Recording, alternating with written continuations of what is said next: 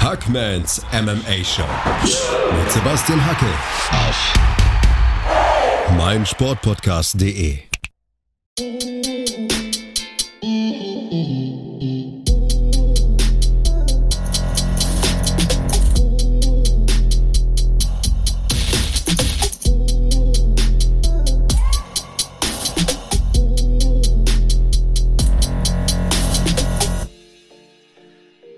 da draußen und herzlich willkommen zu einer neuen Ausgabe von Hackmans MMA Show auf meinsportpodcast.de. UFC 254 ist ein paar Stunden alt. Ich habe nicht schlafen können. Was für ein emotionales Event.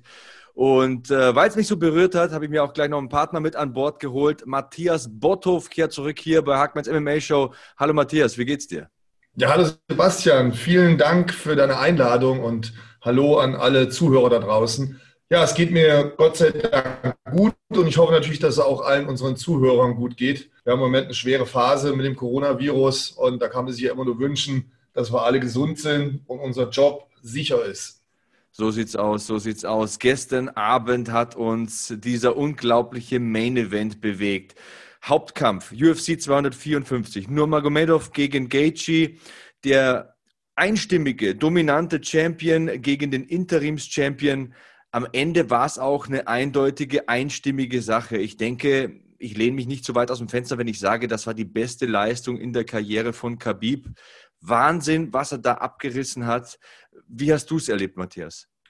Du hast die richtigen Worte eigentlich schon getroffen. Es war Wahnsinn. Er hat ähm, unterstrichen, was für ein absoluter Ausnahmekämpfer er ist.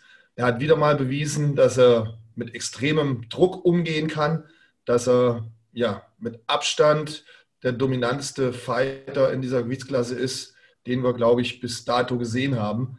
Unheimlich beeindruckend, mit, ja, mit welcher Überlegenheit er ja einen wahrlich guten Herausforderer mit Justin Gaethje da in seine Schranken verwiesen hat.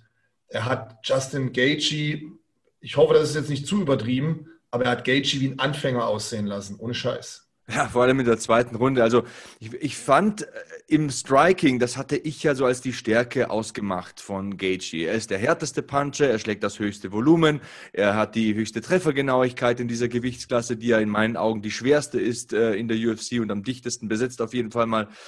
Ähm, aber davon habe ich nichts gesehen, vor allem in der zweiten Runde. Also Habib hat viel mehr Druck gemacht, hat dann die Oktagon-Mitte eingenommen und hat bewiesen, dass er einfach der Weltklasse-Grappler unter Weltklasse-Grapplern ist hat das Geschehen an den Zaun verlagert, hat den Takedown geholt und hat dann auch nicht nur bewiesen, dass er ein guter Striker ist oder ein unterschätzter Striker, sagen wir mal so, sondern auch der Weltklasse-Grappler, das haben wir vorher schon gewusst, aber auch, dass er hervorragendes Jiu-Jitsu besitzt.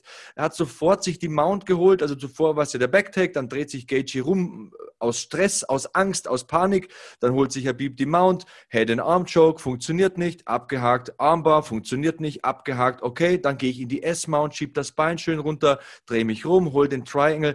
Hey, das hat ausgesehen wie bei mir im Gym, wenn der Schwarzgurt mit dem Weißgurt rollt. Das war unglaublich gutes Jiu-Jitsu und äh, es war eine Leistung. Ich habe Gänsehaut, wenn ich darüber spreche, Matthias.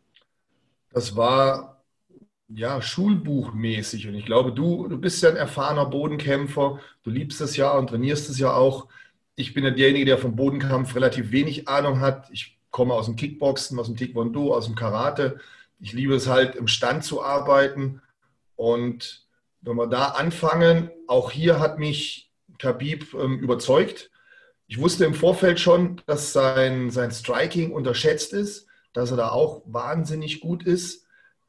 Natürlich nicht so gut wie im Ringen, dafür ist er bekannt, keine Frage.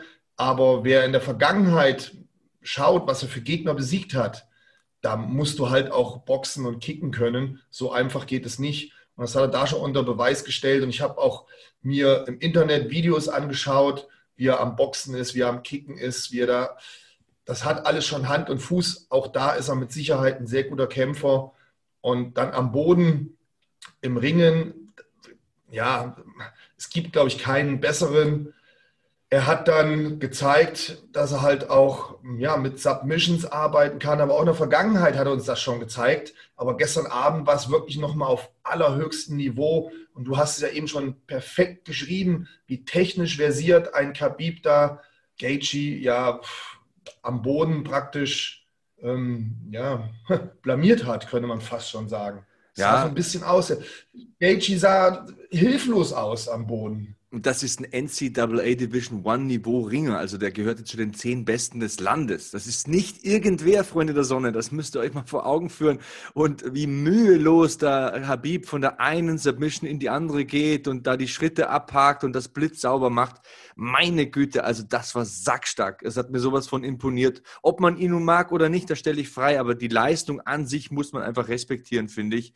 Ähm, Matthias, ähm, am Ende gab es Glückwünsche von Conor McGregor sogar, seinem Erzfeind, und ähm, der Rücktritt allgemein, der kam ja für viele Fans und Experten völlig überraschend. Auch für dich?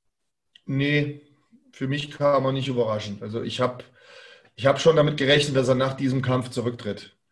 Wirklich? Ich habe insgesamt schon, ja, ja, also für mich kam es nicht überraschend. Ich, ich habe zum einen das Gefühl gehabt, dass er ähm, keine Herausforderung mehr sieht, wenn er diesen Kampf gewinnt. Und er auch irgendwie, ja, wie soll ich das beschreiben? In der Vergangenheit, wenn man ihn gehört hat, er hat da keine sportlichen Anreize mehr so richtig gesehen. Er hat auch keine Rückkämpfe annehmen wollen, wie zum Beispiel mit äh, Connor ich habe irgendwie schon den Eindruck gehabt, dass er emotional, mental abgeschlossen hat mit seiner Kampfkarriere und ähm, keine Lust mehr hat. Auf gut Deutsch, ganz ja. laienhaft ausgedrückt. Ich habe mir ein Interview und, ähm, angehört. Auch wenn sein Vater noch leben würde, auch wenn sein Vater noch leben würde, bin ich der Überzeugung, er hätte maximal noch einen Kampf gemacht. Aber ich denke, er hätte auch so mit seinem Vater, wenn der noch leben würde, jetzt aufgehört. Ja, das ist ein guter Punkt, da müssen wir später noch ausführlich drüber sprechen. Gut, dass du sagst. Ähm, ich habe mir ein Interview angehört mit äh, George St. Pierre und der hat gesagt, ey, nee, das, das ist kein Ding. Meine, er könnte sowieso nicht runter äh, ins Leichtgewicht, in die Gewichtsklasse bis 70,3 Kilo, also 155 Pfund, äh, ist ja eigentlich ein Weltergewichtler, ein angestammter.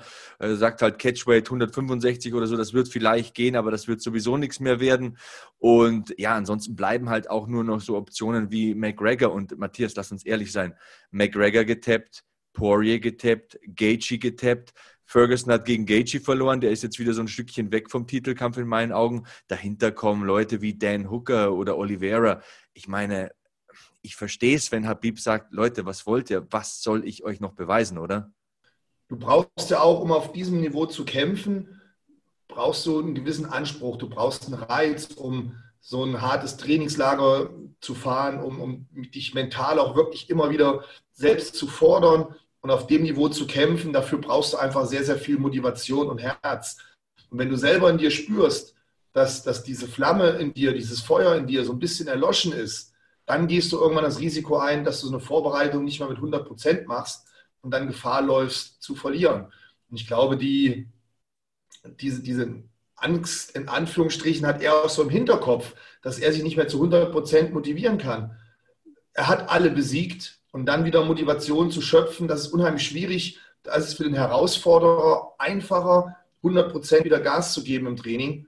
Und er hat wirklich alle dominiert, eindeutig besiegt. Da gibt es auch kein Rütteln, wie vielleicht bei dem einen oder anderen Kampf von John Jones, wo man sagen kann, ja, John Jones hat da knapp gewonnen, der andere hat vielleicht doch. Nein, Khabib hat absolut dominant und deutlich alle letzten Anwärter auf den Titel besiegt, sogar dominiert ähm, teilweise blamiert. Und glaub mir wirklich, Sebastian, ich bin kein riesen Khabib-Fan. Aber wenn jemand sportliche Leistung bringt, dann muss man das einfach akzeptieren. Und ich fand es auch eine Riesengeste. Das muss man jetzt im Connor auch mal hoch anrechnen. Er hat wirklich jetzt sachlich mal geschrieben hier, hat ihm Glückwünsche gesendet, auch nochmal seinen Vater angesprochen. Also das war mal ein sehr, sehr positiver Zug, der mir toll gefallen hat an Conor McGregor und hat ihn wieder ein Stückchen bei mir angehoben. Ja, da sind sehr viele Dinge drin, die du da ansprichst. Ähm, sehr gute Aussagen von dir. Fangen wir doch mal chronologisch an, das ein bisschen abzuarbeiten. Äh, John Jones hat sich eingeschaltet. Ähm, Habib ist ja jetzt Nummer eins, Pound for Pound. Ich denke, mit einer Bilanz von 29 zu 0 vollkommen berechtigt, auch angesichts der Eindeutigkeit der Ergebnisse. Auch das hast du ja gesagt.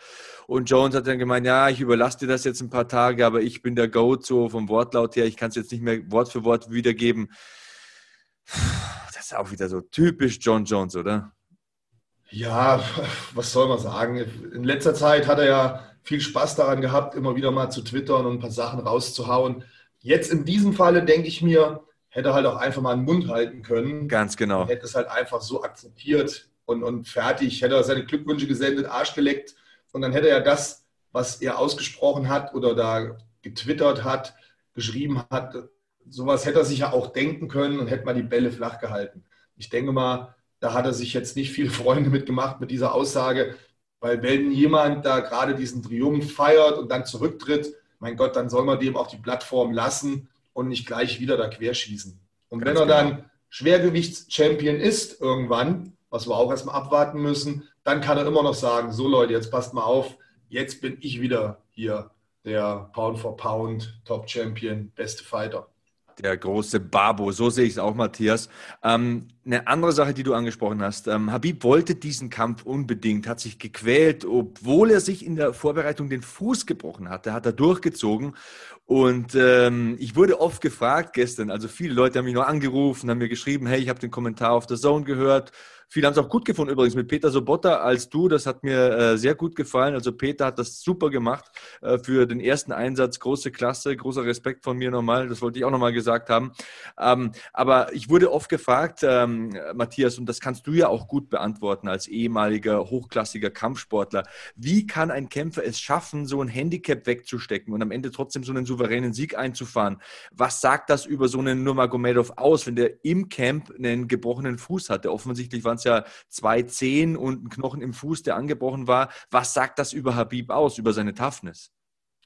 Da werden mich jetzt wahrscheinlich einige Zuhörer haten für, aber Sebastian, du hast ja gestern auch mit Peter Sobotta gesprochen und ich habe mir auch ähm, bei, beim Andreas und beim Marc das Interview mit Peter Sobotta angeschaut und Peter Sobotta hat eine ganz interessante Sache gesagt, die ich auch so wiedergeben möchte und unterstreichen kann es ist nichts Außergewöhnliches, dass Kampfsportler mit Blessuren in einen Kampf gehen. Das hat jeder Kampfsportler schon mal hinter sich gebracht. Es ist ein unheimlich harter, brutaler, anstrengender Sport.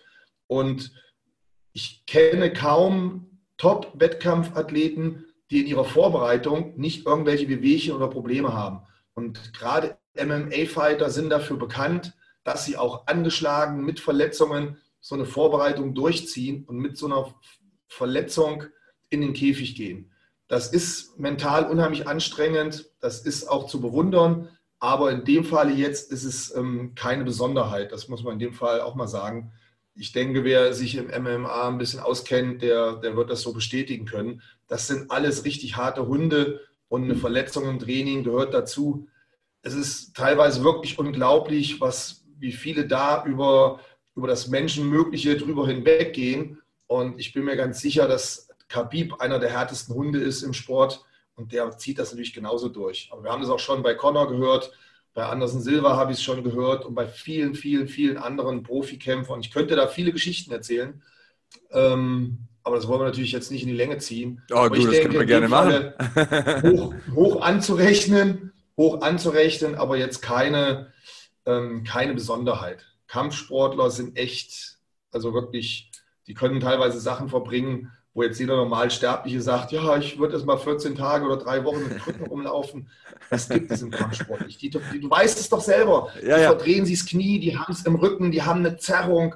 Ja gut, dann trainiere ich halt die Beine erstmal nicht, dann mache ich Oberkörper. Ah, ich kann im Moment nicht kicken, das Knie tut weh. Ja, dann mache ich halt erstmal nur Bodenkampf und, und, und. Also es ist schon beeindruckend, was die Jungs da abliefern. Deswegen, das haut mich jetzt nicht so vom Hocker, auch wenn es natürlich noch mal mehr zeigt, was Khabib für ein Champion ist, weil letztendlich er hat ja das Risiko, dass er verliert, dass er seinen Titel verliert. Als Herausforderer schleppt man sich wahrscheinlich auch halb tot in den Käfig, weil man halt diese einmalige Chance bekommt, endlich um den Titel zu kämpfen. Aber wenn man den Titel hat, ähm, dann ist vielleicht nochmal eine andere Sache. Ja, aber wenn man all diese ähm, Faktoren dazu rechnet, merkt man halt wieder, was für ein unheimlich guter Kampfsportler der Mann ist. Ja, da knüpfen wir gleich nochmal an. Wir machen eine kurze Pause hier bei Hackmans MMA Show auf meinsportpodcast.de und dann sind wir wieder hier. Sebastian Hackel und Matthias Botthoff. Wir sprechen über UFC 254. Schatz, ich bin neu verliebt. Was?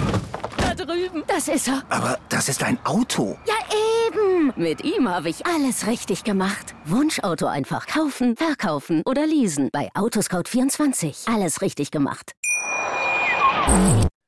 Weiter geht's bei Hackmanns MMA Show auf meinsportpodcast.de. Sebastian Hackel und Matthias Botthoff an einem schönen Sonntagabend sprechen wir beide über UFC 254 und vor allem den Hauptkampf. Das ist ja das Thema, das muss einfach das Thema sein. Habib Nurmagomedov tritt ungeschlagen zurück. 29 zu 0 besiegt Justin Gaethje in Runde 2 durch Submission. Und wir haben ein bisschen über diese Fußverletzung gesprochen. Da gab es offensichtlich ähm, zwei gebrochene Zehen und einen gebrochenen Knochen im Fuß von Habib. Das hat Dana White, seines Zeichens UFC-Präsident, in der Post-Fight-Press-Conference vom Stapel gelassen. Ich bin ein bisschen anderer Meinung als du, Matthias, denn ich weiß, wie hart der Weight-Cut ist für Habib. Und wenn du nicht laufen kannst, ist das Wasser verlieren auch nicht so einfach. Und ich fand, auf der Waage hat er ausgesehen wie der Geschäftsreisende des Todes. Wie hast du ihn auf der Waage erlebt? Das ist ja schön, dass wir auch mal anderer Meinung sind, sonst wird es ja langweilig mit uns beiden. ähm, ja, aber da hast du natürlich ein Thema angesprochen. Weightcut war für ihn immer schon ein hartes Brot.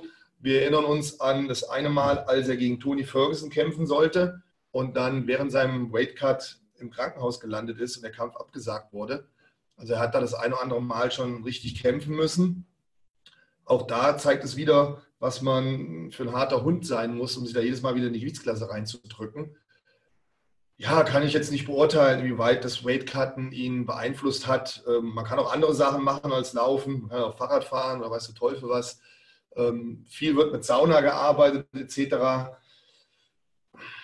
Aber du hast vollkommen recht, man hat es ihm angesehen, welche Strapazen er da durchlaufen hat bei seinem Weight Cut. Ich denke, viele haben die, haben die Bilder auf, auf YouTube irgendwo sehen können, wo er auf der Waage steht und dann wirklich so in den Himmel schaut oder an die Deckenhalle schaut, viel besser gesagt. Und da war schon ein Stein zu sehen, der von seiner Schulter fällt, von seinem Herzen nach diesem Weight Cut. Das hat ihn schon gefordert. Gutes Stichwort, äh, YouTube. Aber, Hast du dieses äh, Video gesehen von Mike Dolce, der da geunkt hat, ah, das äh, wäre nicht so mit rechten Dingen zugegangen beim Wiegen, das wären keine 155 Pfund gewesen? Habe ich leider nicht gesehen, aber da habe ich jetzt die Chance, mit dir drüber zu sprechen und du kannst mich vielleicht aufklären, ja, ja. was äh, das für ein Sachverhalt war, der da angesprochen wurde. Und zwar, da gibt es ein Video von Mike Dolce, das ist ja so ein äh, Ernährungsguru, auch unter MMA-Kämpfern, kann man auf YouTube auch kostenlos sehen. Und bei circa zwei Minuten 20 ähm, sagte dann quasi, dass der Offizielle, der die äh, Waage gemacht hat, zu früh abgewunken äh, mhm. hat, Habib zu früh durchgewunken hat. Also der war noch aufgestützt bei den beiden, die das Handtuch gehalten hat, hatten und äh, der hat da sofort abgewunken, obwohl die Waage noch gependelt hat. Also es wurde geunkt und ein bisschen diskutiert in den sozialen Medien, dass das nicht äh, mit rechten Dingen zugegangen sei. Es wird sich wohl nie ähm, aufklären lassen. Ich habe mal eine Frage an dich. Hast du ein verflixtes Argument, wieso man im Jahr 2020 es nicht schafft, eine digitale Waage zu benutzen, Mann? Die, die werden ihre Gründe haben. Aber, aber nein, nenn mir bitte einen. Wobei am Ende des Tages ist die. Einer wäre zum Beispiel, dass halt auch so eine digitale Waage, man immer das Gefühl haben kann, man kann diese digitale Waage manipulieren. Hm. Das wäre auch noch eine Möglichkeit, dass die von außen praktisch diese Zahlen, die da irgendwo aufleuchten, manipulieren kann, etc. Ich weiß es nicht, es ist halt so ein bisschen oldschool. Und ich kenne das von allen Boxveranstaltungen und Kampfsportveranstaltungen hier. Ich habe auch hier die Waage direkt gegenüber von mir stehen hier, diese alten Schiebewagen und so. Ich habe da, wie gesagt, das Ding auch bei mir im Büro hier aus meinen alten Kampfzeiten. Ähm, ja, es ist halt so, aber pff, mein Gott, kannst ja mal einen Leserbrief an die UFC schreiben, du kannst digitale Waage spenden. Nein, ich, ich kann es ich nicht sagen. Letztendlich kann man natürlich bei jeder Waage bescheißen. Egal, ob die jetzt digital ist oder, oder so eine Oldschool-Waage ist, wie ich sie hier stehen habe. Manipulieren kann man die Dinger natürlich immer. Und dann hängt es ja auch noch von dem ab, das hast du gerade auch schön gesagt, der da die Waage abliest und einstellt. Das ist das Zünglein an der Waage, ohne dass ich jetzt das Wortspiel beabsichtigt hatte. Ne? ja, ich zahle 3,50 Euro, sagen wir mal so. Ne? Also, wir halten fest, Waage oder nicht, äh, 29 zu 0 Siege, ähm, nur zwei Runden in seiner Karriere gingen wohl verloren. Also ähm, die Punktzettel übrigens habe ich mir heute Morgen durchgelesen. Runde 1 wurde von zwei Judges für Justin Gaethje gewertet. Überrascht dich das ein bisschen? Ja, überrascht mich. Hätte ich jetzt nicht gedacht, aber ich, ich will mich da, ich, also ich, ich habe den Kampf jetzt nur einmal geschaut. Und als ich den gestern Abend geschaut habe, war ich halt völlig emotional und hatte Gänsehaut. Und ich merke das dann, wie ich Puls kriege, wenn ich vorm Fernseher sitze. Das geht sich genau. jetzt blöd an für einen fast 50-jährigen Mann. Aber ich fieber da total mit. Und gestern Abend war halt wieder so ein Kampf, wo ich echt Puls bekommen habe und richtig aufgeregt war ein bisschen. Und ich müsste vielleicht den Kampf jetzt noch ein, zwei Mal anschauen und dann halt mal mitwerten. Aber ich hatte jetzt nicht das Gefühl, dass die erste Runde an Gaethje gegangen ist. Aber das Gefühl hatte ich nämlich auch. Sollte man dafür keine Zeit verschwenden? Ich weiß nicht, Matthias, weil die Runde, ich weiß nicht, ob du dich erinnern kannst, endete mit einem Takedown und Habib war in der Armbar-Position, bekommt den Armbar nicht und probiert ja. noch den Biceps-Slicer. Also Bicep Slicer ist ähm, zur Erklärung, ein Armbar ist ja so ein, so ein, ähm, ja, so ein, so ein Move, wo du irgendwann den Arm so weit überstreckt kriegst, dass du entweder tappst, weil du merkst, jetzt bricht er gleich, oder er bricht eben. Und beim Bicep Slicer ist es so, da kommt der Schmerz direkt. Es hat mich gewundert, dass Justin Gage das Ding überhaupt ausgehalten hat. Ähm, also der war da knapper an der Niederlage, als das ausgesehen hat für viele. Deswegen wundert es mich, dass man die Runde 10-9 für Gage wertet, weil jetzt war es, glaube ich, Significant Strikes von 24 zu 22. Also es war etwa gleich auf, aber Habib hatte den Takedown und eine Submission angesetzt. Hat mich ein bisschen gewundert. Ist aber auch egal, du hast völlig recht. Am Ende stand diese Aussage von ihm, mit, äh, über die ich auch noch mit dir sprechen möchte. Ähm, ihr müsst mich zu Nummer 1 der Pound for Pound Weltrangliste machen, denn das habe ich verdient. Das hat er nach dem Kampf in Richtung UFC gesagt. Ähm, er stand auf Rang 2. Ist diese Forderung nach Platz 1 deiner Meinung nach gerechtfertigt? Wo rangiert äh, Habib Nurmagomedov mit diesen Werten in deinen Augen? Also wenn ich, wenn ich Khabib wäre, hätte ich das auch gesagt. Hätte ich auch schön auf die Kacke gehauen und hätte gesagt, hier Jungs, pass mal auf, ich bin der Beste aller Zeiten. Ob es wirklich ist, hängt leider ein bisschen davon ab. Ähm, wir haben ja schon mal einen Podcast darüber gemacht, welche Wertigkeit man verschiedenen Dingen gibt. Gibt ja. man die höchste Wertigkeit einfach nur dieser Null oder bezieht man da noch andere Sachen mit ein? Das ist halt die Frage, weil man könnte ja zum Beispiel sagen, dass ein Anderson Silva die meisten Titelverteidigungen hatte und mhm. deswegen ist er halt für mich the greatest of all time. Und wie gesagt, da kann man unterschiedlicher Meinung sein, aber vom Prinzip her kann man natürlich auch Khabib diesen Titel geben. Vieles spricht dafür. Und dass er das gefordert hat, das finde ich auf jeden Fall legitim. Das hätte ich auch gemacht an seiner Stelle. Ja, 29 zu 0 ist halt auch so einzigartig, dass diese Forderung einfach nicht abgehoben wirkt. Das hat schon eine Berechtigung, das sehe ich auch so. Ähm, und er hat seiner Mutter, das hat er selbst gesagt, das Versprechen gegeben, nie wieder zu kämpfen. Gibt es da aus deiner Sicht noch ein Hintertürchen, dass er doch nochmal zurückkommt? Also ich denke nicht, ich glaube nicht, dass sich so ein Mensch wie Habib über monetäre Werte definiert. Das ist nicht so ein McGregor, der auf der Yacht rumschippert und in der Disco da rumpöbelt. Dem ist Familie und sein Wort viel wichtiger. So sehe ich das. Da würde ich dir zu 100 Prozent recht geben. Finanziell, da sind wir uns beide einer Meinung, hat der mit Sicherheit sein Schäfchen im Trocknen. Da, oh Mann, habt ihr das Knallen gehört? Hier bei mir im Studio drin sind wieder wie voll deppen. Deadlifts über dir, oder was? Ja, ja, ja, ja. Das, das knallt hier im ganzen Gebäude. Also manche können es nicht richtig. Aber Entschuldigung, ich bin jetzt abgeschweift. Ich hoffe, die Zuhörer entschuldigen uns das. Ansonsten muss es rausschneiden. Ähm, nee, nee. Ja, dann, aber so, so ein Hintertürchen, so ein Hintertürchen gibt es natürlich immer, auch wenn man das seiner seiner Mutter versprochen hat, so kann man trotzdem nochmal unter dem Weihnachtsbaum in einem persönlichen Gespräch mit der Mutter dann, dann sagt die Mutter, ja komm her, mein Sohn, dann mach noch einen Kampf. Hintertür gibt es immer. Aber so wie du das auch schon gesagt hast, der Khabib ist kein Typ, der jetzt mal rücktritt und dann kämpfe ich wieder, rücktritt und ich kämpfe. Nee, nee, wenn der das einmal sagt, dann ist es, glaube ich, auch in Stein gemeißelt. Das heißt, die Chance, dass wir ihn nochmal kämpfen sehen, die ist ganz, ganz, ganz, ganz, ganz gering. Und da müsste ja auch schon ein extremer sportlicher Reiz für ihn da sein. Und was sollte dieser sportliche Reiz sein? Ich kann mir da im Moment keinen sportlichen Reiz vorstellen. Mhm. Die Gewichtsklasse will er nicht wechseln.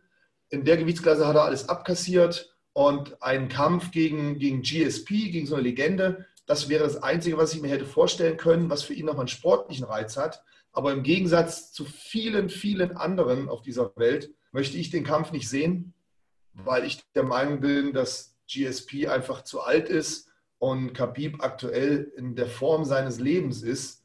Und deswegen macht es für mich keinen Sinn, so einen Quervergleich zu machen. Da kann man ja irgendwann anfangen und buddelt noch irgendwelche Kämpfer aus und belebt die wieder.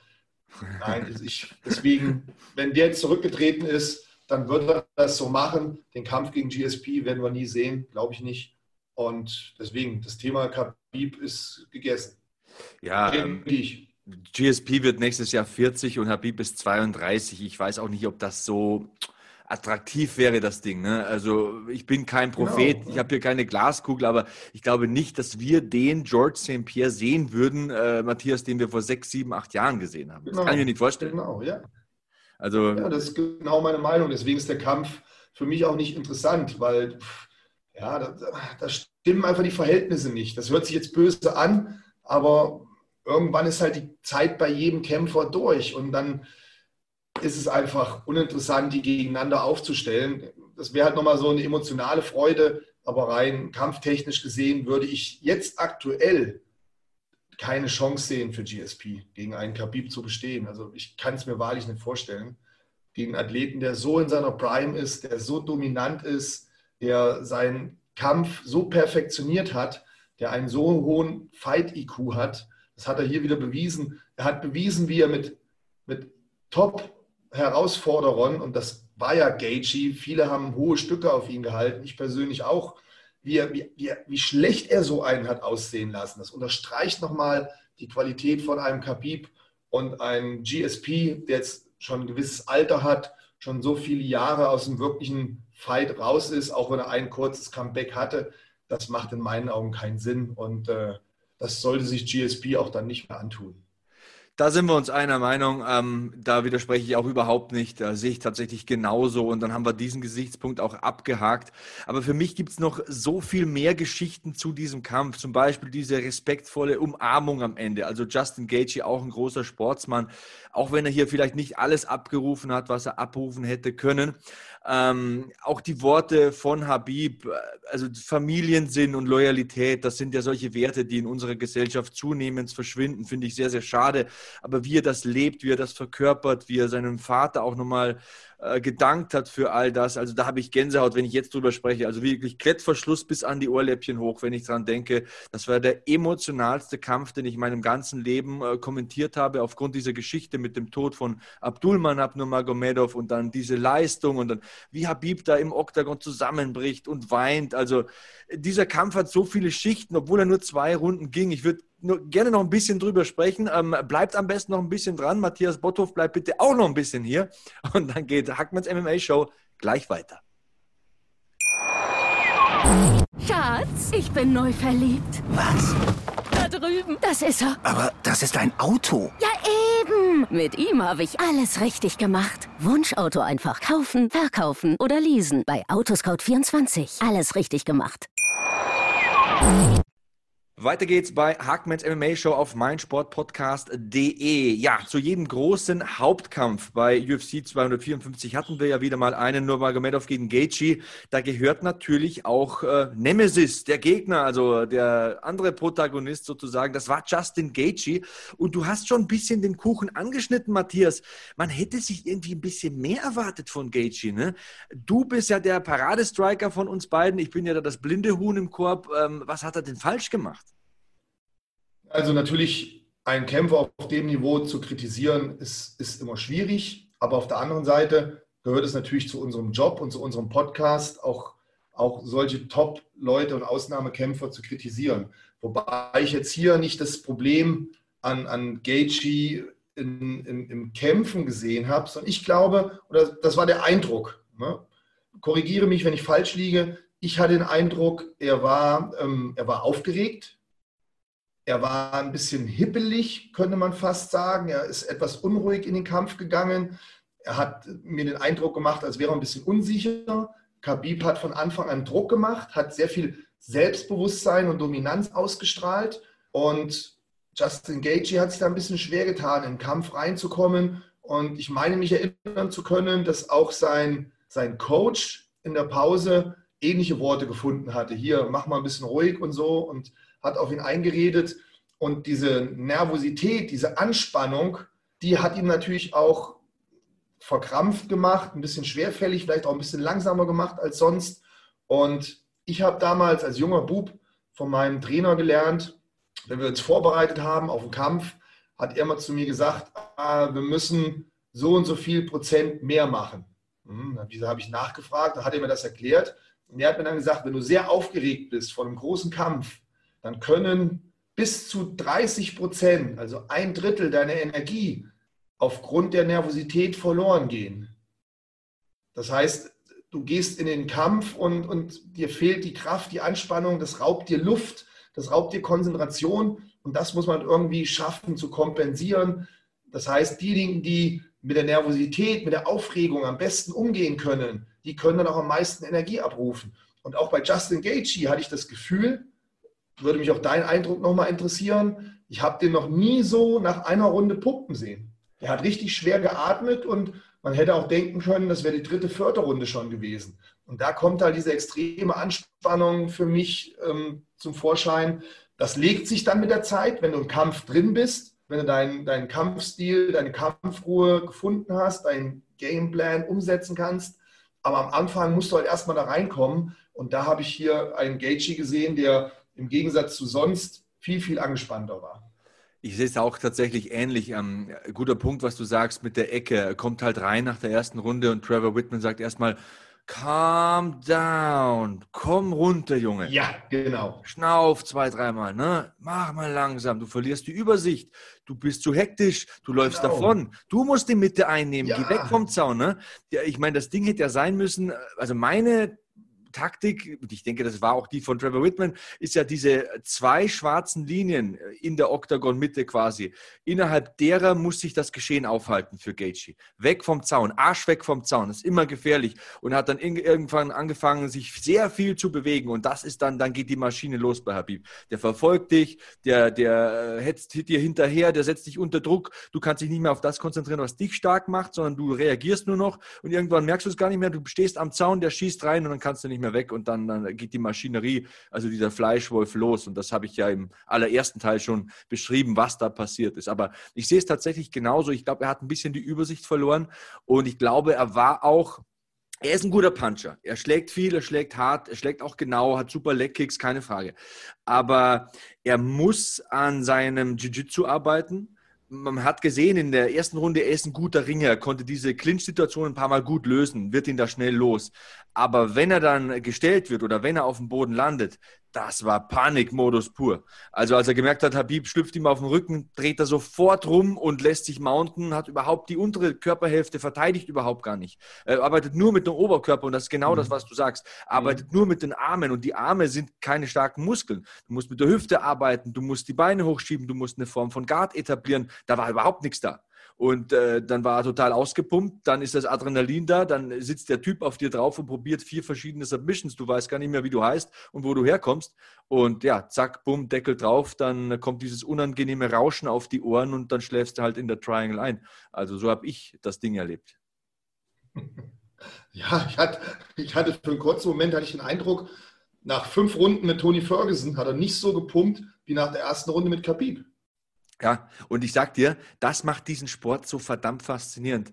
Tony Ferguson gegen Habib ist ein ganz anderer Kampf, weil dem Ferguson ist es wurscht, wenn du den mit einem Takedown runterholst. Mir ist auch wurscht, ob der auf dem Kopf, auf dem Rücken, auf dem Arsch oder auf dem Bauch landet, weil der macht seit Jahren Jiu-Jitsu, das ist ein Eddie Bravo Black Belt, der hat aus jeder Situation 10, 15 Eingänge in seine Submissions und da wäre Habib ganz anders rangegangen. Und diese Styles make fights, das ist für mich so faszinierend. Ja. Das ist so faszinierend, weil ja. du kannst nicht sagen, der Gaethje hat den Ferguson weggehauen, ähm, also ähm, ist der Ferguson schlechter im Kampf gegen Habib. Das ist nicht so. Der bringt wieder ein ganz anderes Paket mit. Und das wäre vielleicht nochmal so der eine spannende Kampf gewesen, vielleicht, jetzt, wo wir da doch mal drüber sprechen. Ferguson gegen Habib. Ich habe ja mal diesen Podcast gemacht und ich habe den Teufel an die Wand gemalt und habe gesagt, der Kampf, der nicht sein soll. Das war meine Überschrift.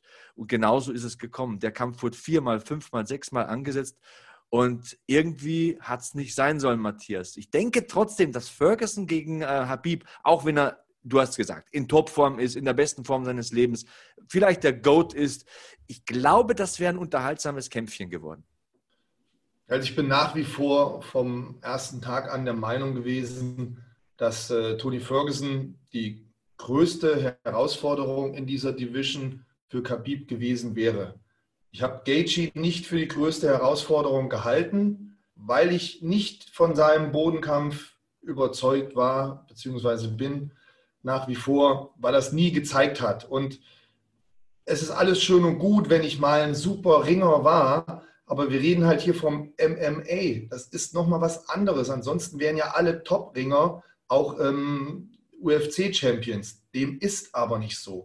Ich muss immer erstmal die Sportart, die ich vorher gemacht habe, auch dann im Käfig umsetzen können. Egal, ob ich jetzt vom Kickboxen komme, vom Karate, vom Ringen oder weiß der Teufel was. Man muss es erstmal transformieren, umsetzen, im Käfig anwenden und dann vor allem auch damit Erfahrung sammeln. Und das hat ähm, Justin Gage jetzt in der Vergangenheit nicht gehabt. Er hat keine Erfahrung gehabt im Bodenkampf. Natürlich hat er das trainiert etc. Aber hey, Training ist immer noch mal was anderes, als dann im Käfig gegen so einen Topmann wie Khabib am Boden zu kämpfen. Und wenn man Quervergleiche macht, da fällt man ruckzuck aufs Maul. Das hast du treffend gesagt. Das sollte man tun, es lassen. Denn dann könnte man ja auch sagen, ja, Conor McGregor ist der bessere Bodenkämpfer, weil er viel länger am Boden gegen Khabib durchgehalten hat. Aber Conor ist mit Sicherheit kein besserer Ringer als Justin Gaethje, wenn man jetzt sich nur auf das Ringen beziehen würde. Aber trotzdem hat Connor am Boden länger überlebt als ein Gaethje.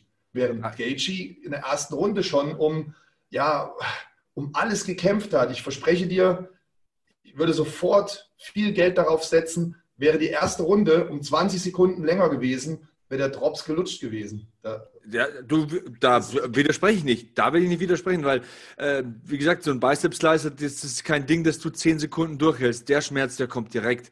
Und anscheinend konnte er den Arm noch ein bisschen drehen und sich ein bisschen dagegen stemmen, aber ähm, allgemein das Thema Jiu-Jitsu, es wird ja immer so wie das äh, dicke, rothaarige Stiefkind mittlerweile betrachtet in der heutigen Generation, aber man hat in diesem Kampf gesehen, dass äh, Jiu-Jitsu ein, eine wahnsinnig wichtige Komponente ist. Auch, dass er bei dem Triangle sofort versucht zu slammen und Habib nimmt das Bein unten. Das war das Entscheidende an diesem Kampf. Wenn er das Bein nicht äh, geunderhookt hätte mit dem rechten Arm, hätte ihn Gaethje hochgehoben und hätte ihm die Lichter ausgemacht. Aber der Triangle war einfach schulbuchmäßig. Der war oben zu, er hat mit dem Fuß nochmal nachgegriffen, er hat mit dem rechten Arm unten reingelangt, dass er ihn nicht hochheben konnte. Und wenn er gewollt hätte, hätte er mit dem linken Arm den Kopf noch in die Triangle reinschieben können, dann wären ihm äh, wahrscheinlich die Lichter noch eher ausgegangen. Also, ähm, und das ist die ähm, Komponente, wo ich den entscheidenden Unterschied sehe. Dass der Khabib in diesem Kampf mal einen Takedown landet, das hätte ich dir auch vorher sagen können. Das ist 28 äh, anderen Männern auch an 28 unterschiedlichen Tagen genauso passiert. Aber was du dann draus machst, ob du Energie sparen ja. kannst, ob du die Runde überstehst, wie du so eine Runde dann überstehst. Du hast ja gesagt, nach der ersten Runde hat er gepumpt wie Maikäfer. Das war hier die entscheidende Komponente. Und ähm, ja, also muss ich mich auch selber an die eigene Nase fassen. Das hatte ich im ähm, Eingang zu diesem Kampf gar nicht so wahrgenommen, weil Justin Gaethje, ich meine, bis dahin hatte er sage und schreibe 17 Sekunden seiner UFC-Karriere auf dem Rücken verbracht. Wir hatten keine Erfahrungswerte. Wir dachten immer, der ist deswegen so wenig unten, weil der immer so schnell hochkommt. Der Grund, warum der nie unten ist, ist, weil der dir mächtig einschenkt und du die ganze Zeit schauen musst, dass dir die Dinger nicht um die Ohren fliegen. Aber ich glaube, jetzt, wo die anderen Gegner das wissen, dass der am Boden nicht so beschlagen ist, wenn du den immer runterkriegst, werden die das auch probieren, denke ich, Matthias. Weil so ein Tony Ferguson, wenn der das jetzt jetzt sieht, ich glaube, der wird auch Guard pullen, der wird den auf sich draufziehen oder irgendwas Verrücktes machen, ähm, weil er weiß, im Stand ist es zu gefährlich. Also das, glaube ich, äh, haben viele Kämpfer jetzt gesehen und haben gesehen, ah, Justin Gaethje, du hast Löcher in deinem Game. Ne? Du bist ein harter Puncher, aber es gibt Wege, wie man dich knacken kann. Ja, man hat halt hier auch gesehen, was für einen extrem hohen Fight-IQ ein Khabib hat. egal welchen Gegner er hat, er, er weiß einfach, sich taktisch sehr schlau zu verhalten. Und ja, ich, ich, ich fand auch hier, dass er alles, alles schulbuchmäßig gemacht hat. Sei es jetzt das Ringeln, sei es das äh, Jiu-Jitsu oder sei es auch das Kickboxing, wie auch immer. Man hat irgendwie das Gefühl, dass er alles analysieren und unheimlich gut verstehen kann, dass er unheimlich viel Übersicht hat, Khabib, auch wenn er mal getroffen wird. Er gerät nicht in Panik, er weiß sich zu verhalten und er hat immer, immer so die, die besseren Karten in der Hand. Er kann jederzeit flexibel reagieren und umschalten und macht es dann auch, weil er zu 100 Prozent seinen, seinen, seinen Kampfgeist, sein Fight-IQ einsetzt. Ähm, bei Tony, der Tony Ferguson zum Beispiel, der vergisst es manchmal. Tony Ferguson ist so einer, der unheimlich ähm, emotional kämpft. Der, In der Hitze des Gefechts. Ja, der, der es irgendwie auch liebt, sich so mit anderen abzuschlachten, der, der teilweise Sachen macht, die man eigentlich nicht machen müsste. Wenn der, der, der könnte eigentlich etwas schlauer kämpfen, Tony Ferguson. Ich denke, der ist mehr so ein emotionaler Kämpfer. Khabib ist wirklich ganz trocken in seiner Art, unheimlich abgebrüht und seiner, seiner Stärken sich bewusst. Ich, ich glaube auch, er hat ein sehr gutes Selbstvertrauen. Ich finde, er ist schon ein sehr perfekter Kämpfer in den Dingen, die er tut. Auch sein, seine Vorbereitung, seine, seine, ja, seine, seine letzten Wochen, wenn er in seinem Lager ist mit seinen Jungs, das sind alles richtig harte Hunde, die aber zu 100 Prozent alles geben, um Khabib auf den nächsten Level zu bringen. Das macht schon eine ganze Menge aus. Da wird so professionell gearbeitet und das spiegelt dann auch seinen Kampfstil wieder, finde ich. Und du hast es ja eben treffend gesagt, du kennst dich ja am Boden viel besser aus als ich, aber du hast es so schön beschrieben, mit welcher Präzision er da vorgeht ja, da ist einfach Schritt für Schritt, da wird nichts ausgelassen, da ist nichts hektisch. Ne? Auch am Boden, wie er genau, da vorgeht, wenn er, wenn er die Takedowns anbringt, der kontrolliert die Handgelenke, der kontrolliert deine Beine, die Kopfposition stimmt immer. Die meisten machen ja den Kopf so unters Kinn und kontrollieren deinen Kopf. Er geht mit dem Kopf von oben drauf meistens. Das ist eine ganz eigenwillige Technik, die der da hat. Aber ich meine, wenn einer zweimal russischer Meister im Combat Sambo war und zweimal Sambo-Weltmeister und dazu noch Schwarzgurt im Judo ist, dann wird das schon seine Berechtigung haben. Und anscheinend haben ja 29 Männer an 29 Tagen 29 Mal keine Antwort drauf gehabt. Ähm, und du sagst es vollkommen richtig. Er ist einfach ein Paket, ein Terminator, den sein Vater da gebaut hat über die Jahre und Jahrzehnte. Hat ihn ja als Kind schon gegen Bären ringen lassen.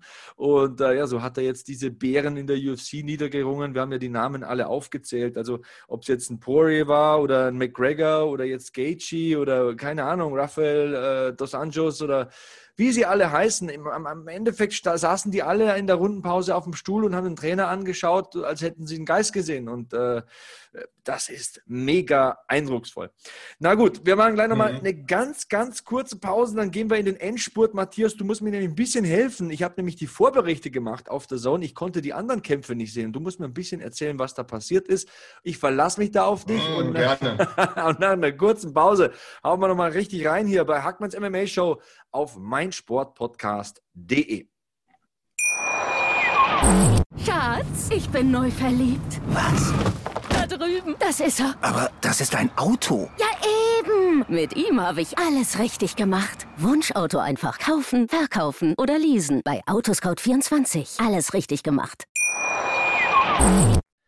Letzte Runde hier bei Hackmans MMA Show auf meinsportpodcast.de. Also ich glaube, in 45 Minuten bisher haben wir diesen Main Event ganz gut zerlegt. UFC 254. Nurmagomedov besiegt Gaethje in Runde 2 durch Triangle Choke. Fünfter Triangle Choke übrigens. Äh, Sieg durch Triangle Choke. In der Karriere von Habib Nurmagomedov gab da zwei Rear Naked Chokes, zwei Kimuras, einen Armbar und einen Neckcrank gegen Conor McGregor. Es war das 29 zu 0. Also ja, ich muss es abschließend nochmal sagen. Ich weiß nicht, ob man so oft in diesem Podcast noch über den Habib-Kampf sprechen kann. Wahrscheinlich nämlich nicht. Ähm, für mich ist er der dominanteste Athlet in diesem Sport. Äh, der besiegt Gegner nicht nur, beziehungsweise besiegte Gegner nicht nur. Der bricht sie, der zerstört sie, der dominiert sie. Er lässt einfach keine Zweifel aufkommen. Er hat da keine Fragen offen gelassen. Er ist der Weltklasse-Grappler, wenn man von diesem Sport spricht. Und äh, ja, Justin Gaethje hat es erfahren. Das war allerdings nur der Hauptkampf. Ich habe es gesagt, Matthias, es gab insgesamt sechs Kämpfe und der Co-Main-Event, den habe ich ein bisschen aus dem Augenwinkel ähm, äh, verfolgen können. Wir hatten den vierten Bildschirm bei der Zone Robert Whittaker besiegte Jared Cannonier. Mir hat aber einer geflüstert, dass das gar nicht so eindeutig war. Mmh ja, für mich war es schon relativ eindeutig. Wir haben hier einen unheimlich starken Robert Whittaker gesehen, der gegen einen Jared Cannonier gekämpft hat, der jetzt lange außer Gefecht war aufgrund einer Brustmuskelverletzung, der aber sehr gut in brachialer Form wieder zurückgekehrt ist. Also der, das ist, der sieht ja aus wie so ein Monster-Bodybuilder, also Sixpack und Muskeln ohne Ende, ein stahlharter Typ. Kommt ja aus Robert Whittaker, ne? Der kommt aus dem Schwergewicht, genau hat dann signifikant abgespeckt und hat sich vom kleinen Moppelchen zum Modellathlet entwickelt. Und Robert Whittaker hatte den Kampf richtig ein bisschen klein und schmächtig gewirkt, hat aber zu meiner Überraschung, ich muss gestehen, ich habe ähm, auf Sieg auf Jared Cannonier gesetzt, hat zu meiner Überraschung eine super Performance abgelegt, war richtig stark und man hat hier wieder gesehen, der Körper ist eine Sache, aber du brauchst halt einen gewissen Fight-IQ und ich fand, Robert Whittaker hat hier unheimlich schlau gekämpft, hat durchdacht gekämpft, hat ähm, mich wirklich, also, also ich, ich, hätte es nicht gedacht, aber da hat sich wieder gezeigt, er ist ein wahrer Champion. Nach seiner Niederlage gegen Adesanya hat er nicht den Kopf in den Sand gesteckt, sondern er hat gesagt, Moment mal Leute, ich komme zurück, besser denn je und hat jetzt zwei Top-Top-Kämpfer geschlagen mit, ähm, mit Till und äh, Cannoneer, also wirklich keine Eier feilen, sondern richtig harte Hunde. Und man hat hier in dem Kampf gesehen, nochmal, was er doch für ein schlauer Fuchs ist. Er hat am Kopf hat er so gut wie keine Treffer eingesteckt. Weder in der ersten Runde noch in der zweiten Runde. Das Einzige, was ihm Probleme bereitet hat, waren unheimlich harte Low-Kicks. Sein, sein Standbein hat sich schnell rot eingefärbt. Da hat es ein paar Mal brutal eingeschlagen. Ich glaube, wenn ich so einen Low-Kick abgekriegt hätte, ich hätte einen Trümmerbruch im Oberschenkel im Knie gehabt. Also das waren richtige, ja, wie ein Pferd hat Cannonier dazu. Aber Jared ist mit seinen Fäusten überhaupt nicht angekommen. Er war zu langsam und Whittaker hat, hat jede Aktion erkannt. Das heißt, nach dem Kampf, schaut euch das gerne mal an, Robert Whittaker hat nicht mal eine Schramme, nicht mal ein rotes Pünktchen im Gesicht gehabt. Bis, und jetzt kommt der Punkt, in der dritten Runde wo ich eigentlich schon im Vorfeld dachte, Jared Cannonier war am Boden, war kurz dabei zu verlieren, hat einen Chicken Dance hingelegt. Ihr kennt das, wenn ich angeschlagen bin, die Füße weich werden und ich versuche mich irgendwie noch auf dem Bein zu halten. Ich dachte, das Ding ist durch, das Ding ist durch. Aber dann hat er nochmal wie ein richtig zäher Hund sich aufgerafft und hat kurz vor Schluss der dritten Runde Wittiger nochmal anschlagen können, dass man fast gedacht hat, oh, verrutscht das Ding jetzt noch, verliert Whittaker spektakulär in der dritten Runde dann doch noch durch K.O. Aber so war es dann nicht. Auch Whittaker hat hier gezeigt, was er für ein Profi ist, hat sich da wieder sammeln können, hat sich da aus der Affäre gezogen und hat dann meiner Meinung nach eigentlich relativ dominant alle drei Runden gewonnen. Also ich fand einen super Kampf von Robert Whittaker. Ich äh, hätte ihn so stark nicht eingeschätzt und ich bewundere das, wenn jemand nach so einer brutalen Niederlage wie gegen Adesanya, wie gesagt, zurückkommt und ohne lange Ausreden, ohne langes Gefackele sich wieder zurückkämpft und sich jetzt hinstellt und sagt, ich will den Rückkampf. Und den hat er sich meiner Meinung nach mit dem Auftreten verdient. Denkst du, dass er auch kommen wird, dass wir Adesanya gegen Whittaker 2 sehen?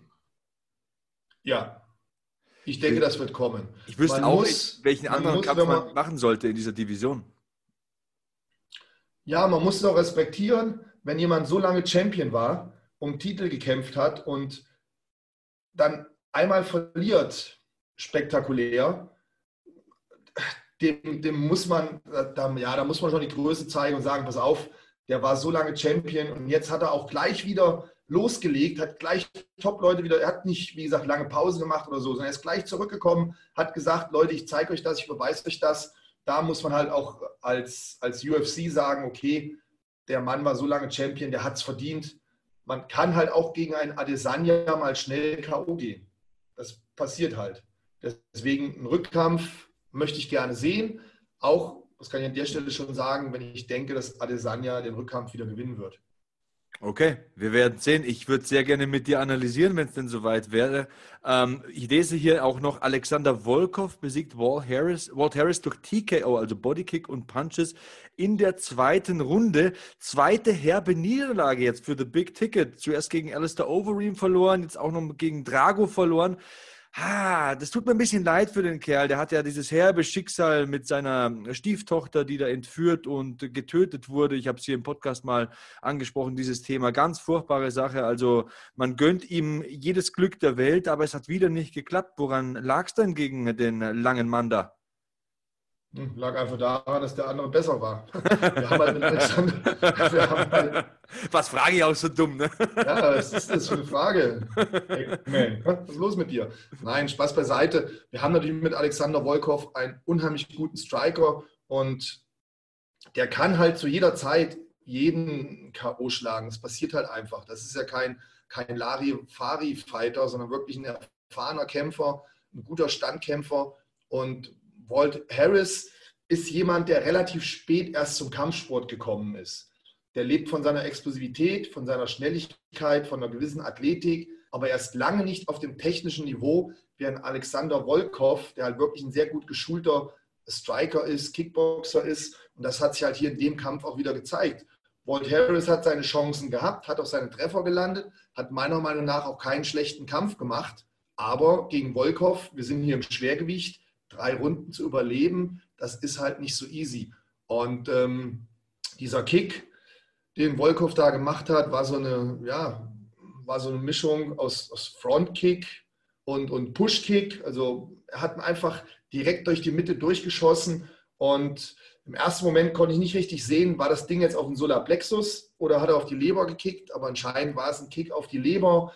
Den Effekt hat man auch so leicht zeitverzögert gesehen. Ach, und dann konnte Walt Harris einfach nicht mehr stehen bleiben, ist in sich zusammengesunken. Und jeder, der mal so ein Ding auf die Leber bekommen hat, weiß, man kann dagegen nichts machen. Es, es faltet dich zusammen und ja, im Schwergewicht ist halt dann durch. Wolkow hat nachgesetzt und dann war der Kampf leider zu Ende. Ja, Volkov äh, hat da einen dringend benötigten Sieg in meinen Augen eingefahren, denn gegen Derek Lewis zum Beispiel verloren. Äh, zuletzt Curtis Blades hat ihn ja am Boden da so dominiert. War jetzt kein schöner Kampf, aber ja, auch da unterlag er jetzt äh, ein wichtiger Sieg gegen The Big Ticket, dem ich nochmal alles Gute wünsche. Ich fühle da einfach so mit ihm bei der Sache mit seiner Tochter. Ich hoffe, dass er da wieder in die Spur kommt. Du hast gesagt, er hat die Athletik. Ein Kampf, den ich aber gesehen habe in unserer Werbepause, das war dieser Phil Horst-Kampf, der K.O. nach 18 Sekunden. Alter Schwede, was ist das denn für ein Tier? Brutal. Ja, ich, ich kannte die Kämpfe von Phil. Ich habe den vorher bei der Dana White Contender Serie gesehen. Da fand ich den schon ganz beeindruckend. Auch hier haben wir einen, der explosiv ist, der hart schlägt, der auch Serien schlägt. Das ist einer, wenn der dich hat, der hört halt nicht auf zu boxen, der deckt dich richtig ein. Und der ist hier nach vorne marschiert und hat ähm, diesen, ich weiß gar nicht, wie spricht man den Namen aus, Jacob Malkun. Den Malkun, hat er ja Malkun, denke ich, ja. Ja, den hat er ja weggehauen. Der lag ja wirklich wie gemäht da am Boden. Und auch als er dann äh, Minuten später da in, auf seinem Höckerchen gesessen hat, sah er noch echt brutal benommen aus.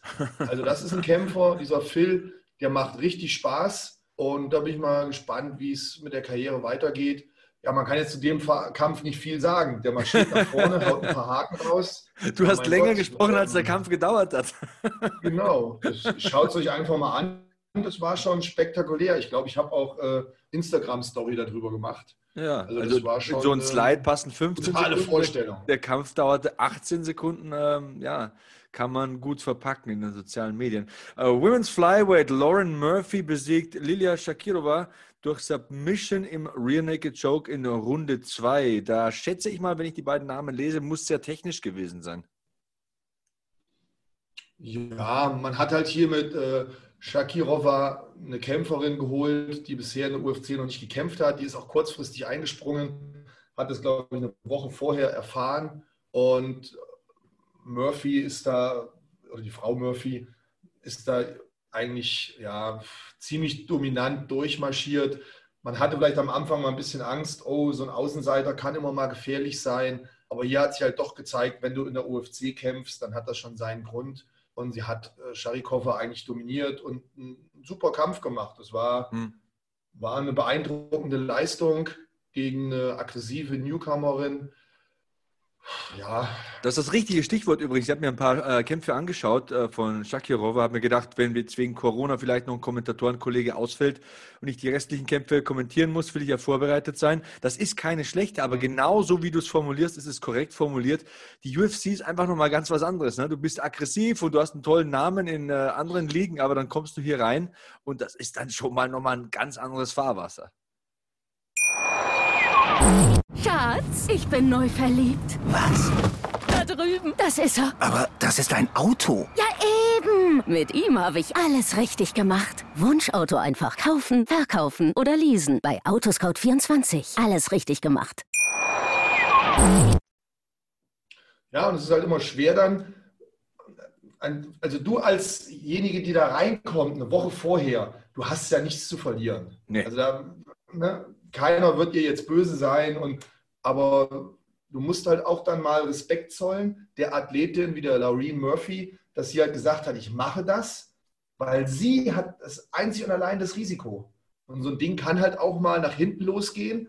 Es ist halt nur Kampfsport und du machst einen klitzekleinen Fehler und dann kann man auch gegen eine Newcomerin verlieren. Aber sie war hier sehr konzentriert, sehr straight, hat sich an ihren Kampfplan gehalten und hat dann beeindruckend mit, ich meine, es wäre Submission gewesen. Renee Choke, ja. Dann das Ding genau zu Ende gebracht. Das war, deswegen fand ich das eine tolle Leistung von ihr. Wie gesagt, es ist nicht so einfach als Favorit dann auch so dominant auszusehen und das hat sie hier gezeigt. Wie gesagt, deswegen Hut ab, guter Kampf. Ja, mir ist das alles entgangen, weil wir die Vorberichterstattung äh, äh kommentiert haben, Peter Sobotta und ich. Ich habe äh, mir die Prelims mit ihm angesehen, aber einen Kampf gab es trotzdem noch auf der Maincard. Äh, Magomed Ankalaev, ja, er war ja der Favorit bei den Wettanbietern, besiegt Ion Kutelabe durch K.O. Ähm, muss eine dominante Vorstellung gewesen sein in Runde 1 nach 4 Minuten 19 Sekunden. Sieg durch K.O. Huh, Punches. War ein Kampf, auf den ich lange gewartet habe und auf den ich mich richtig gefreut habe. Ja, das ist ja so ein Ding, ne? das war ja wie Khabib gegen Ferguson. Das Ding ist ja so oft auseinandergefallen. Mhm.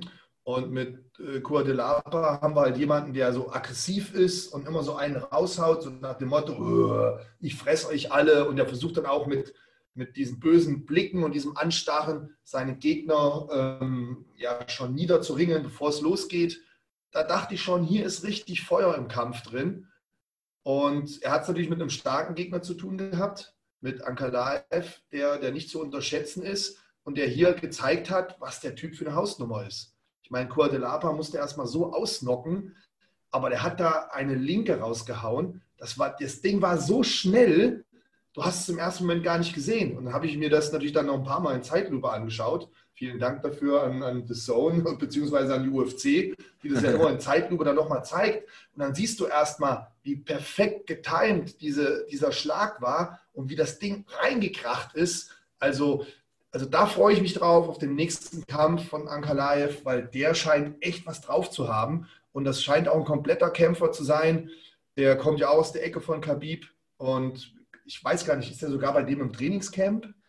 Er hat auf jeden sein, Fall schon mal mittrainiert, also das weiß ich äh, von Bildern her. Ähm, ja. Aber jetzt hast du mir richtig den Mund wässrig gemacht. Also die Maincard muss ich mir jetzt nachher noch reinziehen, wenn der Podcast dann online ist. Ähm, auch die Prelims geile waren. Aktion von dem. Ja, Prelims waren auch Fire, muss ich wirklich sagen. Ähm, Stefan Struve schafft es halt mal wieder, so einen Kampf zu verkacken. Also ich verstehe halt nicht, wenn man 2,85 Meter groß ist gefühlt und Tai Tuivasa ist 1,80, wieso ich in den Schlagabtausch gehe mit so einem Mann. Aber ich, ich verstehe es nicht. Also Stefan Struve, das ist ein Typ vom Potenzial her, lacht mich jetzt nicht aus.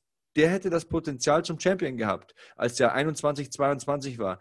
Der hat damals Stipe Miocic K.O. geschlagen. Der Typ hat die größte Reichweite in der UFC, ist 2,13 Meter, ist Brazilian Jiu-Jitsu Black Belt. Wenn der auf den Rücken geht mit seinen langen Beinen, mega gefährlich kann gut striken, aber vergisst halt nach 30 Sekunden immer die Taktik, lässt sich auf den Brawl ein und wer sich auf den Brawl einlässt, der gewinnt einen Kampf, verliert einen Kampf, gewinnt einen Kampf, verliert einen Kampf und irgendwann wird das Kinn auch nicht mehr so gut sein und dann verlierst du halt nur noch. Und so ist es jetzt bei Stefan Struve. Finde ich sehr enttäuschend. Äh, K.O. in Runde 1 gegen Tai Tuivasa, der glaube ich die letzten drei verloren hatte. Also Stefan Struve, wenn das nochmal was werden soll mit der UFC-Karriere, dann muss er irgendwann mal sich an Taktik halten und vielleicht auch mal das Camp wechseln, vielleicht auch mal wirklich in die USA gehen. Ähm, das würde ich ihm empfehlen. Der, der, der Lack ist ab bei dem. Der ist ausgebrannt, der hat jetzt auch zu viele Niederlagen gehabt, zu viele harte Niederlagen. Dem seine Karriere, das hast du ja schon beschrieben, war eine Achterbahn, war einer von denen, die ein Riesentalent mitgebracht haben, aber die dann auch ein bisschen gesundheitliche Probleme hatten. Da hat er wirklich Pech gehabt, ähm, Herzerkrankungen etc. Und dann war er eigentlich praktisch schon zurückgetreten vom Fight-Business, ist dann zurückgekommen, aber er hat es halt nie geschafft, sich so wirklich weiterzuentwickeln. Er ist halt irgendwann in seiner Entwicklung stehen geblieben. Kann durchaus sein, dass es auch mit den gesundheitlichen Problemen zusammenhängt. Das macht natürlich auch im Kopf mit dir was, wenn du weißt, ich habe da ein Herzproblem, du hörst vielleicht auf zu trainieren, du hast eine längere Trainingspause etc. Und dann hast du das Camp angesprochen. Vielleicht hätte man da auch sich anderweitig mal orientieren müssen. Er hat es halt irgendwann nicht mehr geschafft, den nächsten Schritt zu gehen und sich weiterzuentwickeln. Und das bricht dir halt dann irgendwann das Genick. Die Gegner von dir sehen halt irgendwann, okay, da sind Lücken, da kann man was machen. Und ja, so war es halt diesmal auch wieder. Das ja. war jetzt kein, kein Kampfsport-Leckerbissen, aber Tyson Tuivasa, das ist halt so ein Typ Türsteher. Ne? ja. Der, äh, äh, ne, ich, ähm, ich, ich habe mal zwei Türsteherkollegen gehabt, das waren zwei Brüder, die hatten nie was mit Kampfsport zu tun. ich war so der, der, der perfekte Kampfsportler, der Techniker. Und dann hatten wir mal eine Auseinandersetzung und ich hatte einen mir gegenüber, der, der wirklich sehr aggressiv war und hin und her. Und dann kam der nach vorne und ich habe den so mit, mit einer Kombination ins Gesicht geschlagen und der Typ schüttelte nur und guckte mich an. Ich denke so, ah, kacke. Dann habe ich wieder zwei wunderschöne Techniken gemacht, ne? so mit einem Jab und einem Punch den getroffen und der guckte mich wieder nur an. Und dann kam mein Türsteherkollege, von dem ich gerade gesprochen habe, die nie Kampfsport gemacht haben und aber so ein Naturbursche, 140 Kilo, ja, hat auch mal so ein, zwei Strongman-Wettkämpfe gemacht, also so Autos umwerfen und Steinkugeln hochheben, aber technisch Kampfsport noch nie was gemacht. Jedenfalls kam der dann, äh, Matze, äh, holte so eine Kirmeskelle raus, hat diesen Typen eine gescheuert, dem sind die Beine weggeflogen, der hing waagerecht in der Luft, schlug auf den Boden ein und dann guckte der mich nur so an, klopfte mir auf die Schulter, Matze, so macht man das. Und ist weggegangen zündet sich eine Zigarette an, sauft einen Jack Daniels hier während der Arbeit und lacht sich kaputt. Ja, die Typen ja, kenne ja, ich auch. Und dieser Tyson Tuivasa, das ist halt genauso ein Typ irgendwie. Da hat man dann manchmal das Gefühl, der hat kampfsportmäßig gar nichts drauf, aber das ist so ein, so ein, so ein Typ, der traut sich reinzugehen, der haut drauf und wenn der dich halt trifft, gehst du K.O. Ja, der säuft sein Bier oder seinen Jack Daniels in diesem Fall aus dem Schuh, genau, das wissen wir genau. ja auch. Der säuft dann auch. Und Im Ring hat er nochmal hier gefordert, wo ist mein Bier, wo ist ja. mein Bier? Rotzt auch vorher noch rein, wenn es sein muss. Ja, ja, Aber ja, trefflich analysiert. Wir sollten mal eine Ausgabe machen, du Türstehergeschichten, ich äh, Justizvollzugsbeamtengeschichten. Ich war ja auch sechs Jahre in einer besonderen Einheit, in der wir für besonders äh, gefährliche Gefangene zuständig waren.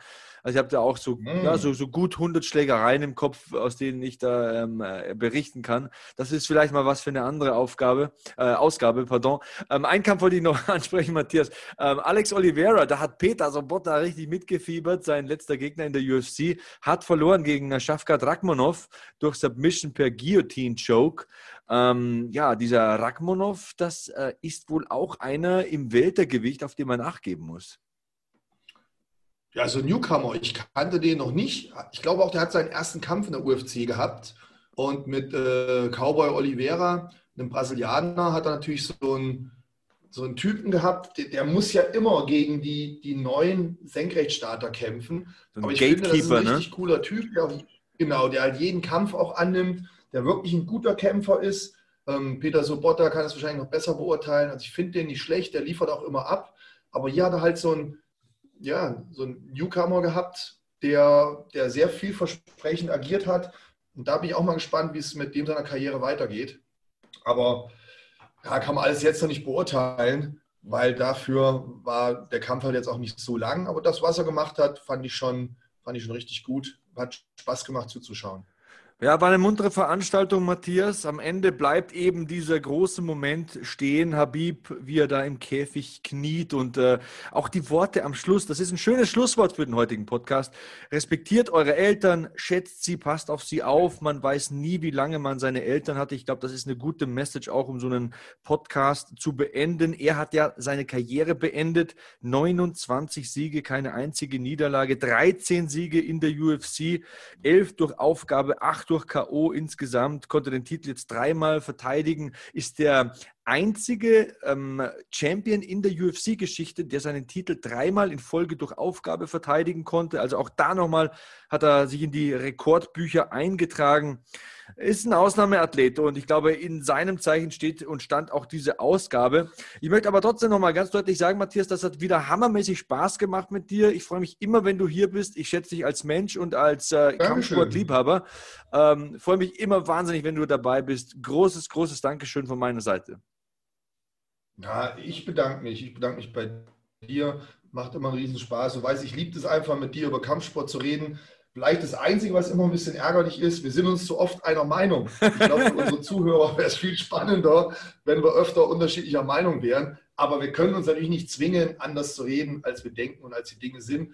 Und natürlich ein riesen, riesen Dankeschön an den Support, an alle Zuhörer, die sich deine Show, diesen Podcast anhören und die sich vor allem darüber freuen, dass ich mal wieder dabei war und Sie mir zugehört haben. Also vielen, vielen Dank dafür. Ich weiß es wirklich sehr zu schätzen. Wer mir da folgen möchte auf Instagram, irgendeine Frage hat oder sonst irgendwas, ich bemühe mich da immer, möglichst viel zu beantworten. Oder wer mich kritisieren möchte, darf das natürlich auch schreiben. Keine Frage, ich bin da sehr offen und wirklich dankbar für jeden Support und wie gesagt, für die Einladung von dir in diesen Podcast. Matthias, wo kann man dich finden in den sozialen Medien? Ich bin auf Instagram unterwegs, da habe ich meinen ähm, Matthias Botthoff, ganz normal. Ich bin also offen, kein, kein Pseudonym, irgendwas Geheimes oder so. Auf YouTube kann man mich finden. Als Mighty Matze gibt es da Videos über Kraftsport, Ernährung etc. Und jetzt haue ich mal einen raus. Ich habe einen besseren Podcast als der Sebastian hier. jetzt kommt es aber noch.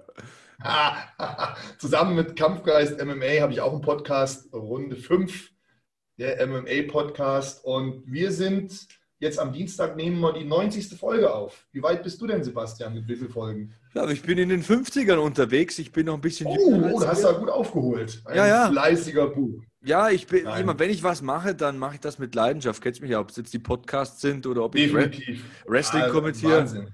Ja. Ähm, MMA kommentiere, ob ich trainiere, ob ich was mit meinen Kindern mache. Ich versuche immer 100% zu geben und vor allem im Moment zu das, leben. Ja, kann ich zu 100 Prozent bestätigen. Ich verfolge dich natürlich auch und ab und zu haben wir auch Kontakt miteinander.